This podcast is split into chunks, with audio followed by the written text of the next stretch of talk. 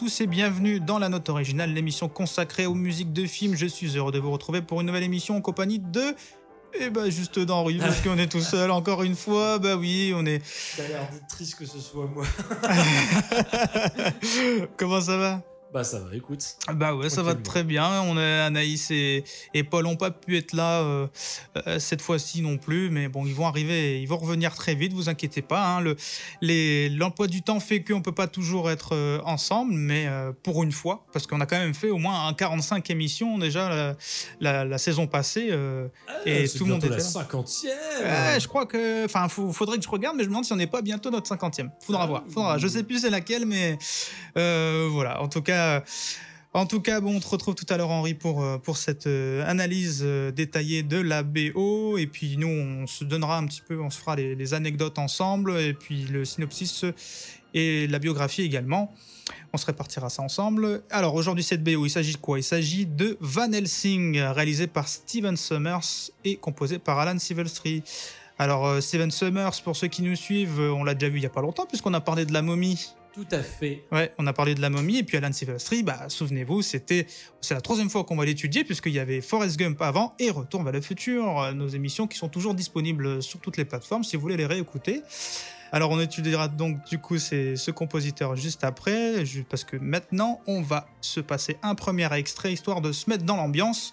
Alors il s'agit tout simplement du tout début du film, c'est-à-dire la musique d'ouverture qui s'appelle euh, Transylvania 1887. Donc un premier titre qui s'ouvre comme ça avec le film en noir et blanc qui est juste, euh, qui est juste bien. C'est une bonne manière d'ouvrir le film, c'est vraiment cool. On, vous, on dira un peu plus en détail pourquoi juste après. Donc nous sommes en Transylvanie à une époque où la légende raconte que les nuits de pleine lune, il ne vaut pas mieux se promener dans la forêt où des créatures assoiffées de sang sont aux aguets.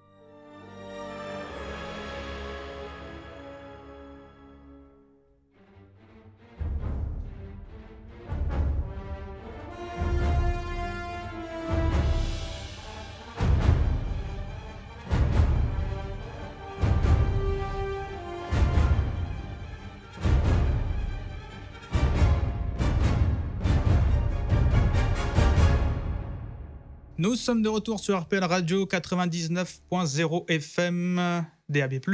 Nous sommes dans la, note originale. Vous venez d'écouter ce premier extrait musical de Van Helsing, le film Van Helsing composé par Alan Silvestri. Alors cette première musique, Henri, euh, très courte mais efficace. Ça défonce. On commence d'abord par le, par le synopsis.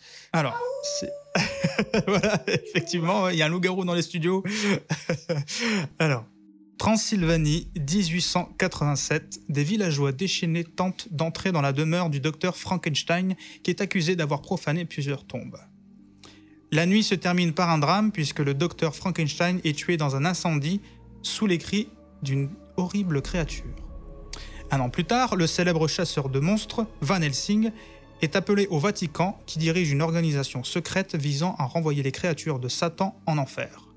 Accompagné de Karl, son ingénieux acolyte, Van Helsing est chargé de se rendre en Transylvanie où l'on raconte que certaines nuits, des créatures terrifiantes volent dans le ciel à la recherche de sang frais. Selon la légende, ces créatures émaneraient d'un sinistre château dont personne ne connaît la localisation.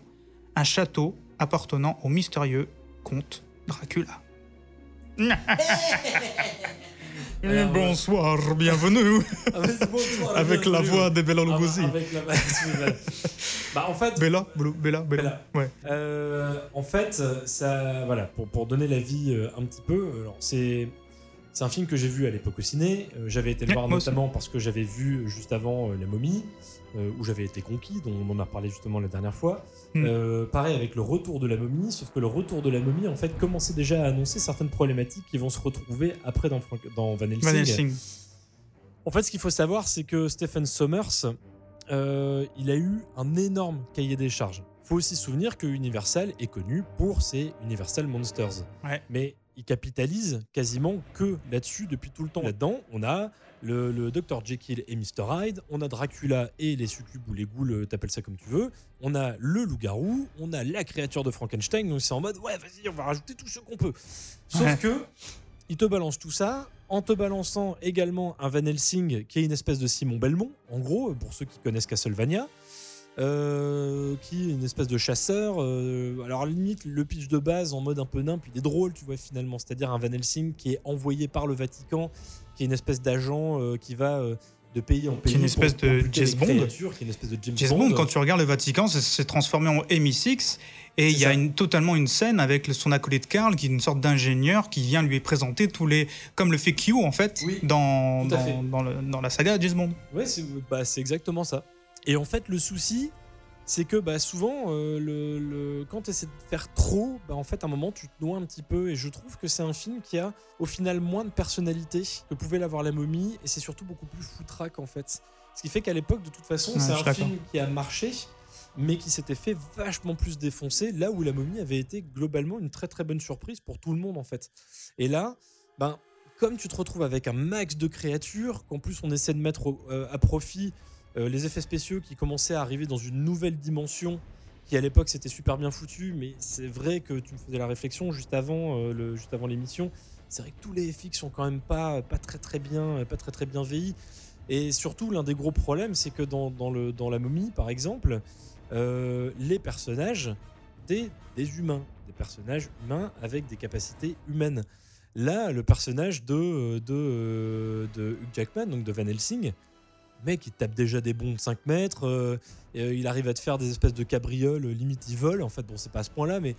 Donc il y, a- ce côté où on essaie d'aller à 100% dans le grand spectacle, euh, en- en- avec d'incrédulité, parce que tu dis, bah oui, c'est un, c'est un film fantastique et machin, et puis bon, voilà, il y a des monstres mais ça t'empêche pas d'avoir une certaine cohérence sur d'autres éléments et en fait le fait d'avoir ce côté over the top un petit peu sur tous les points de vue du début à la fin en fait tu te fais malmener euh, visuellement parce que c'est éreintant comme film puisque ça n'arrête pas t'en as absolument tout le temps renforcé par la musique de Sylvester dont je parlerai après. Et c'est vrai que ça vieillit moins bien euh, ça vieillit moins bien que la momie. Donc c'est toujours très sympa sur un certain point de vue à regarder mais c'est un film sur lequel tu peux quand même déjà avoir en définitive beaucoup plus de réserve. Tu vois, c'est moins bien équilibré, je trouve. euh. Je, trouve ça aussi, rien que par le fait que déjà Dracula dans un film prend énormément de place. Il y a tout plein de choses à raconter sur Dracula. euh. Bon après, euh, bon voilà, moi je trouve que je trouve qu'en fait c'est exactement le- la même critique que je pourrais dire, c'est qu'il y a trop de choses qui font que Van Helsing en fait est, une fausse bonne idée quelque part, euh, même si Jackman remplit bien le rôle, si l'univers des décors de la Transylvanie est un, est un bon environnement en fait pour ce genre de film. Euh, la musique, on va y parler, fonctionne hyper bien. Euh, mais bon, voilà.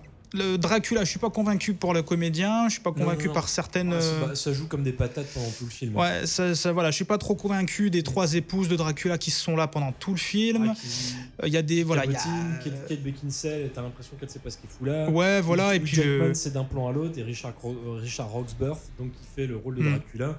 Et tout début, à la fin, tu vois, tu Ouais, comprends, il qu'il parle a- de cette manière-là. Enfin, tu sais, euh, Ouais, donc c'est- Voilà, c'est un peu chiant. Et puis le côté James Bond, l'acolyte un petit peu psychic à la Marvel, euh, voilà. Enfin, Je l'ai fait italienne, hein, mais en fait, il est Ouais. c'est autre chose.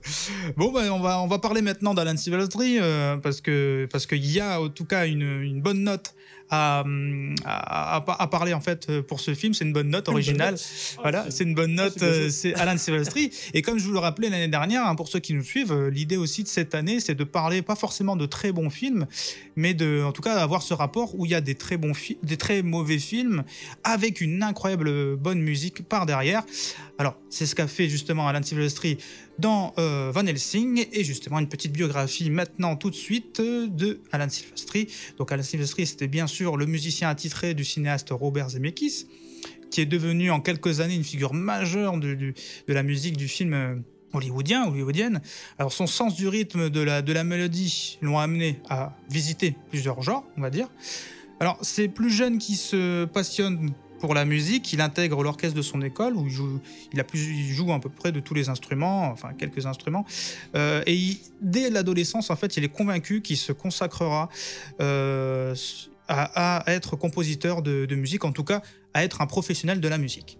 Donc en 72, il compose, pardon, sa première BO qui est The Doberman Gang.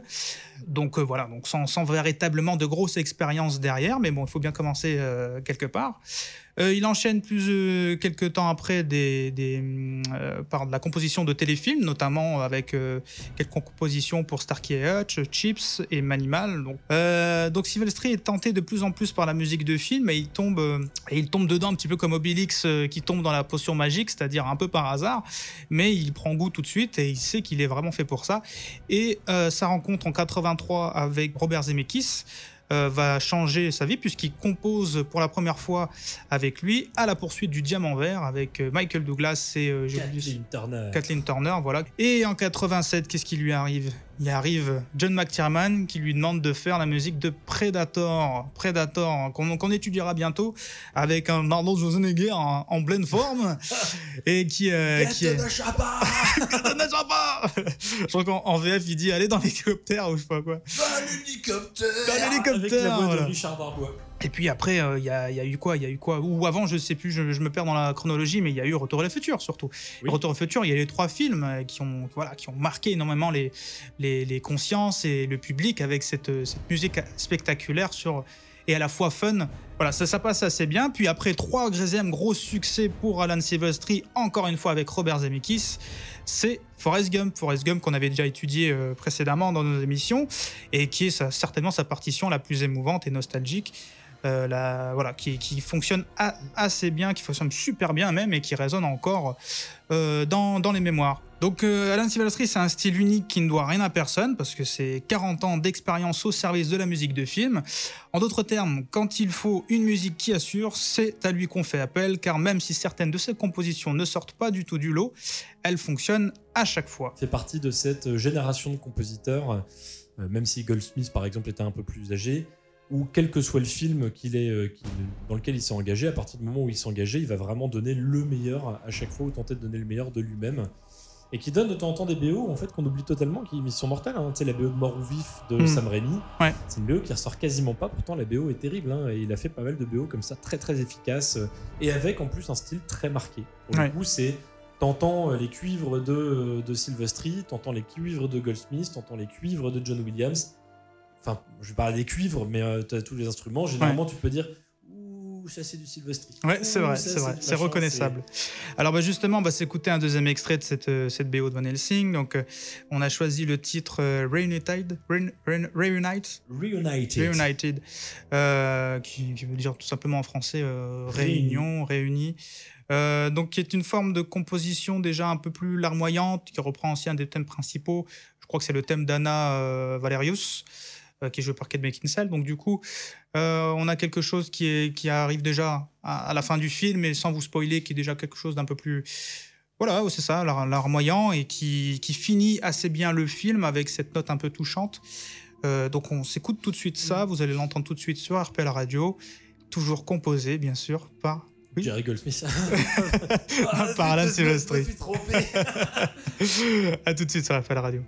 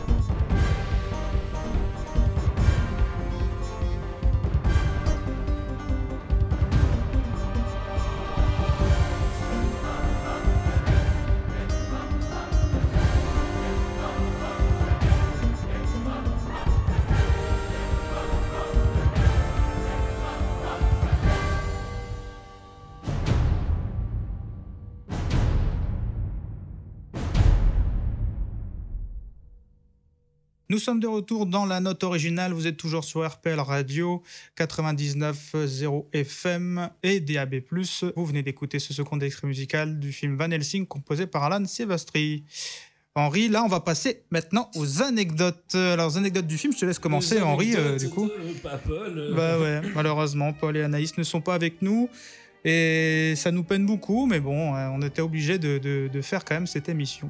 Euh, bah, en fait, l'anecdote que j'avais, je l'ai dite plus tôt, sur, le, sur, le, sur le gros cahier des charges. Non, si, c'est dans une autre anecdote euh, rigolote funky. Bon, ça, on s'en doute quand même, même si c'est pas le pire des postiches qu'on ait vu euh, dans l'histoire du cinéma. Évidemment, les cheveux de Hugh Jackman ne sont absolument pas longs Ouais. au même moment, puisque Hugh Jackman était, ça je vais te laisser le réexpliquer après, était euh, sur un autre tournage au même moment. C'était X-Men 2. Il était sur X-Men 2 à ce moment-là, et du coup, il était entre deux agendas. Et il y a même quelques scènes de X-Men 2 où il s'est fait recoiffer pour ressembler à Wolverine. Et après, il est reparti sur le tournage de, Van Helsing, où il avait déjà les cheveux longs, mais pas suffisamment pour. euh, parce qu'il a une longue chevelure, Van Helsing, donc voilà. Euh, moi, j'en avais une, c'était euh, sur le fait que dans la scène, à un moment donné, où Jackman. Ah, je vais peut-être spoiler si je dis ça. Euh, bon, il y a une scène à un moment donné où Jackman se transforme en quelque chose, et il s'avère qu'à un moment donné, bah, il était euh, tout nu. Et bah, euh, en fait, Steven Summers, il a dit, il- enfin, il a, il a voulu que les, les animateurs d'ILM lui remettent euh, une sorte de, panta- pantalon- pantalon ou un truc pour pas euh. qu'en fait on se, on soit trop perturbé par ce, par ses fesses, en fait, Ah, tout le simplement. cucu de Hugues En sachant que j'ai euh, voilà, j'ai appris aussi également c'est que normalement le personnage original de Van Helsing qu'on peut retrouver que ça soit dans le bah, dans le roman en fait de Bram Stoker de- qui a créé Dracula, Van Helsing est dedans qui est une sorte de professeur en fait hein, de de crime démonologie paranormale, euh, enfin c'était un médecin hein, à la base. Euh, il s'appelle Abraham euh, normalement Abraham Van Helsing. Sauf que euh, du coup, Steven Sommers n'avait pas envie de reprendre ce, ce nom-là, et c'est pour ça qu'il a appelé euh, Van Helsing Gabriel. Gabriel. euh, Oui, Van plus, Helsing. Puis, t'as le- puis t'as le- Puis il y a une référence aussi, Gabriel avec l'ange Gabriel, Ouais, voilà, etc. voilà. Dernière, dernière mini Ouais. Van Helsing, ça on en parlait un petit peu avant, mais dans cette version-là, en fait, c'est une espèce de mix entre euh, comment il s'appelle entre forcément Simon Belmont de la, de la saga Castlevania Ouais. et également visuellement de euh, la série de manga euh, Vam- Vampire Hunter D. Ouais, c'est ça. Bon, bah, on passe à toi, on passe à l'analyse euh, justement de toi, l'analyse d'Henri sur cette, sur cette BO d'Alan Silvestri, à savoir bah, exactement qu'est-ce qui, qu'est-ce qui rend cette BO aussi impressionnante et, et, euh, qui fait que c'est du pur Alan Silvestri. Les monstres, encore les monstres, toujours les monstres. Eh bah oui, parce qu'ils le veulent bien. Oui, parce qu'évidemment, le film, on se tape évidemment cette espèce d'accent absolument insupportable de Richard Rothberth, et également dans la version française, je pense. Mais Ouais. bon, voilà. Alors, avec le recul, on peut effectivement pas trop bouder son plaisir quand même avec ce petit Van Helsing, enfin ce petit dont le budget est quand même le double de celui de la momie, faut le dire. Même si, euh, sans être foncièrement honteux, le film de Sommers n'est au final pas une franche réussite non plus. La raison est simple, le trop est souvent l'ennemi du bien, et c'est justement fortement le cas ici, puisque le film était une débauche souvent excessive de tout, peinant quand même un petit peu sur la durée à totalement emporter l'adhésion, là où justement la momie arrivait totalement à faire revivre ce parfum d'aventure et de fantastique, gentiment suranné, tout en assurant totalement le spectacle avec fluidité et en dosant parfaitement la nonchalance, mais également le respect de ce type de cinéma voulu old school. De ce fait, la BO de Goldsmith plus les images de Stephen Sommers se fondaient on ne peut plus efficacement. Et ici, on est dans un cas de figure, comme tu l'as signifié juste avant Umberto, du moins en tout cas un petit peu dont on voulait parler dans l'émission, à savoir ces films parfois mauvais, parfois moyens, ou alors sympathiques mais imparfaits, fortement imparfaits, dont la musique vient grandement à la rescousse de celui-ci, rehaussant alors comme pas permis l'intérêt du dit film. Et c'est pourquoi, à mon sens, en tout cas, c'est cool de parler de Van Helsing aujourd'hui. Et le grand sauveur ici, de même que sur les films du MCU dernièrement et certaines péloches des, des 80s et 90, bah c'est nul autre que le talentueusement explosif Alan Silvestri. Et ça démarre fort, très fort. Et en fait, euh, c'est même pas que ça commence fort, c'est que ça va être fort quasiment tout le temps, toute la BO du début à la fin. Chevaleresque, épique, nocturne, gothique, massif, percussif, éreintant. Le tout, bah en fait, c'est la BO de Van Helsing et ce sera tout ça tout le temps. Silvestri se faisant ouvertement plaisir d'une note à l'autre, jouant donc avec une espièglerie permanente afin de ressusciter une autre forme d'aventure old school, millésime 50s-60s, après Goldsmith et après la suite de la momie. Silvestri offre une dimension densément gothique à son score, alors baigné dans une aura ténébreuse, pulsée par des cœurs omniprésents et méchamment belliqueux. Il faut d'ailleurs euh, euh, éclaircir un premier point. Summers n'avait fait qu'une recommandation à Silvestri, ne pas plonger dans l'horreur, parce qu'il ne voulait pas en faire un film d'horreur, parce que celui-ci, de manière assez évidente, se Mm. voulait un mélange avant toute action, de chevalerie, d'aventure, de romantisme et seulement de monstres à la fin. C'est comme ça que lui le décrivait. Et effectivement, il va être question de tout ça ici, tout d'abord avec le thème attitré à Helsing lui-même, faisant intervenir une, gui- une guitare, donc qui note, euh, un petit peu avec le reste de l'orchestre et tout, et quelques éléments d'électronique, des chœurs et des cloches tubulaires, symbolisant bien la notion de l'entité envoyée constamment par l'Église, donc les cloches et les chœurs, pour s'occuper de monstres impies, Helsing se voyant également sur les routes le plus clair de son temps. Et en fait, c'est généralement dans ces moments-là qu'on entend la plupart du temps le thème, parce qu'il a ce côté galopant, donc à cheval, donc au déplacement. De l'autre, on va avoir un love theme contrarié qui relie Helsing et Anna, mélodie sensible et poignante et passionnelle de par ses mouvements de cordes lancinants et enveloppants. D'émotion et de mystère, il en sera également euh, question pour le thème de la créature de Frankenstein, qui va être une espèce de thème un peu feutré, un petit peu dramatique, euh, tragique, dont certains accents rappelleront ou amèneront peut-être un petit peu le King Kong de James Newton Howard qui débarquera un an plus tard. Mm. Donc vraiment une espèce de une, une espèce d'évolution de notes. euh, Il y a un truc vraiment très parlant Ouais, entre truc, les deux.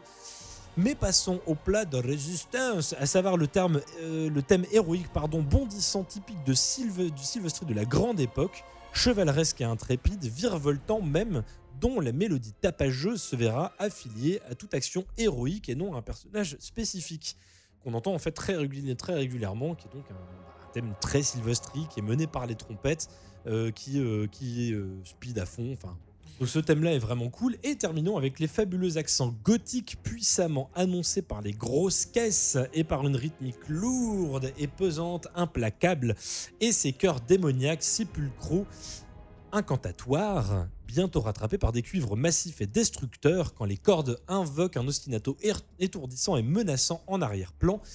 Au même titre que les irruptions tonitruantes de trombones vibrants et inquiétants. Et ce thème, c'est le thème 2.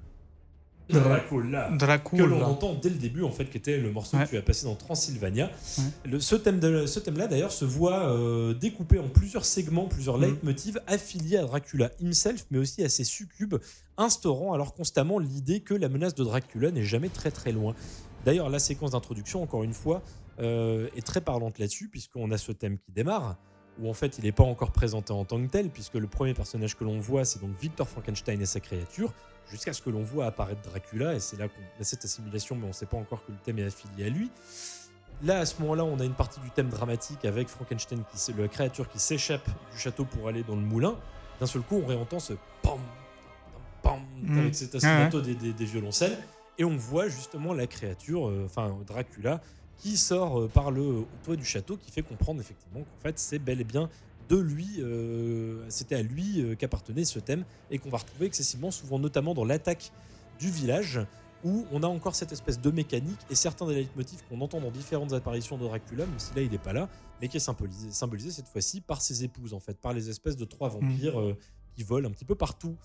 Donc, cette BO, bah, elle est brillante, elle est éreintante, elle est chevaleresque, danse comme pas permis, et donc Van Helsing se présente comme le tout over the top, mais complètement maîtrisé, équilibre que n'arrive jamais à totalement gérer justement Sommers, mais encore une fois, bah, la musique est arrivée à la rescousse et en se pressant euh, pour probablement un des meilleurs scores de Silvestri post-année 2000 Ouais. et réinvoquant son grand style d'antan pour une BO magnifiquement mordante. Ça a du mordant, ouais, effectivement, parce que c'est c'est vraiment. euh, c'est vraiment claquant, c'est vraiment impressionnant. Et pour le coup, ce qui marche bien aussi, c'est la grandeur des châteaux et le, on- sur ce côté martial, en fait, ça fonctionne assez bien. Et puis le, le charisme que peut dégager Hugh Jackman sur, euh, euh, sur ce sur personnage. Et ça, là où ça marche pas trop, c'est que du coup, bon, après le reste du casting suit pas vraiment et quelques idées derrière chamboulent un petit peu.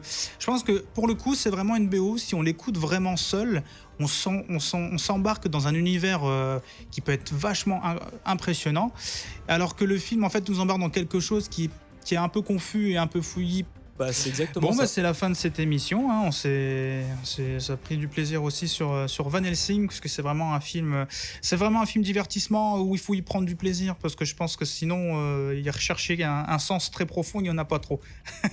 Mais. Ouais, vous allez chercher un petit moment. Ouais, vous allez chercher un peu. ouais. Voilà, bon, c'était. euh, nous, on se retrouve euh, la semaine prochaine déjà pour une BO, une autre BO à étudier. On- Il y aura une énigme mardi prochain pour euh, savoir de quelle BO on va parler. Donc, c'est à vous de jouer et de venir nous rejoindre sur Facebook. Et si vous nous écoutez déjà pas sur les réseaux, sur les différentes plateformes, bien sûr, vous pouvez écouter cette, retrouver les autres émissions et écouter cette émission en replay sur toutes les plateformes Mixcloud, Spotify et iTunes. Voilà, donc nous, on n'a plus qu'à dire notre célèbre slogan de l'émission, qui est, je crois, Sur- surtout, n'oubliez pas d'écouter des films. voilà, c'est ça. Allez, une bonne journée à tous. Salut. Au revoir.